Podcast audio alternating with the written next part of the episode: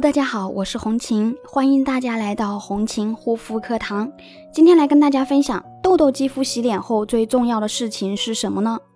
很多痘痘肌肤的朋友们都有一个误区，就是在洗脸后喜欢玩手机，或者蹲一会厕所，再或者是看会电视，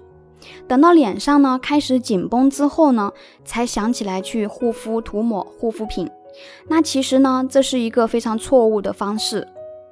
如果我们在洗完脸后不做任何的补救措施，就放着不管的话，是会导致痘痘变多的。因为我们在洗完脸后呢，我们的肌肤在毫无防备的状态下，外部的细菌呢容易侵入，水分容易蒸发的状态。那这个时候呢，一定要记得赶快补充被带走的脂质成分。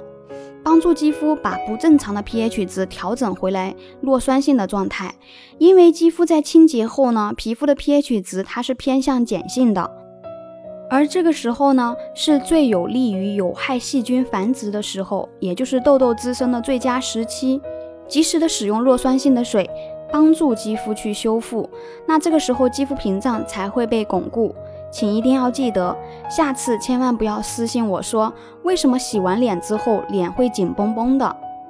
如果你也有肌肤方面的问题，可以加我的微信幺三七幺二八六八四六零。好啦，今天的分享就到这里，感谢大家的收听，我们下一期再见。